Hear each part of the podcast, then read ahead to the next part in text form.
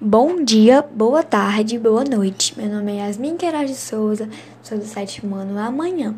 E eu estou aqui para apresentar o trabalho de ciências que meu tema abordado é Animais da Mata Atlântica no Nordeste brasileiro.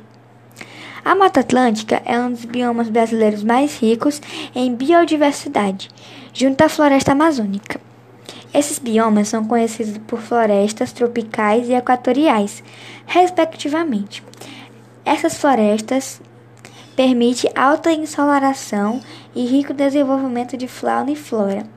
Sua rica biodiversidade transformou a Mata Atlântica em um dos grandes alvos de desmatamento e exploração humana, tornando-a o segundo bioma mais ameaçado do planeta.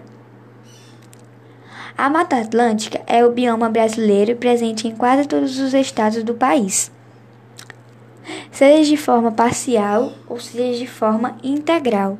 São 17 estados que têm em seu território áreas cobertas pela mata.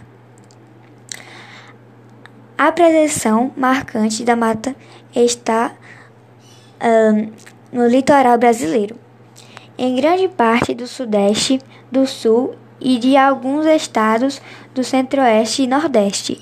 Estima-se que quando os europeus aqui chegaram em 1500, essa floresta ocupava 15% do território brasileiro, com uma área de 1.306.421 quilômetros.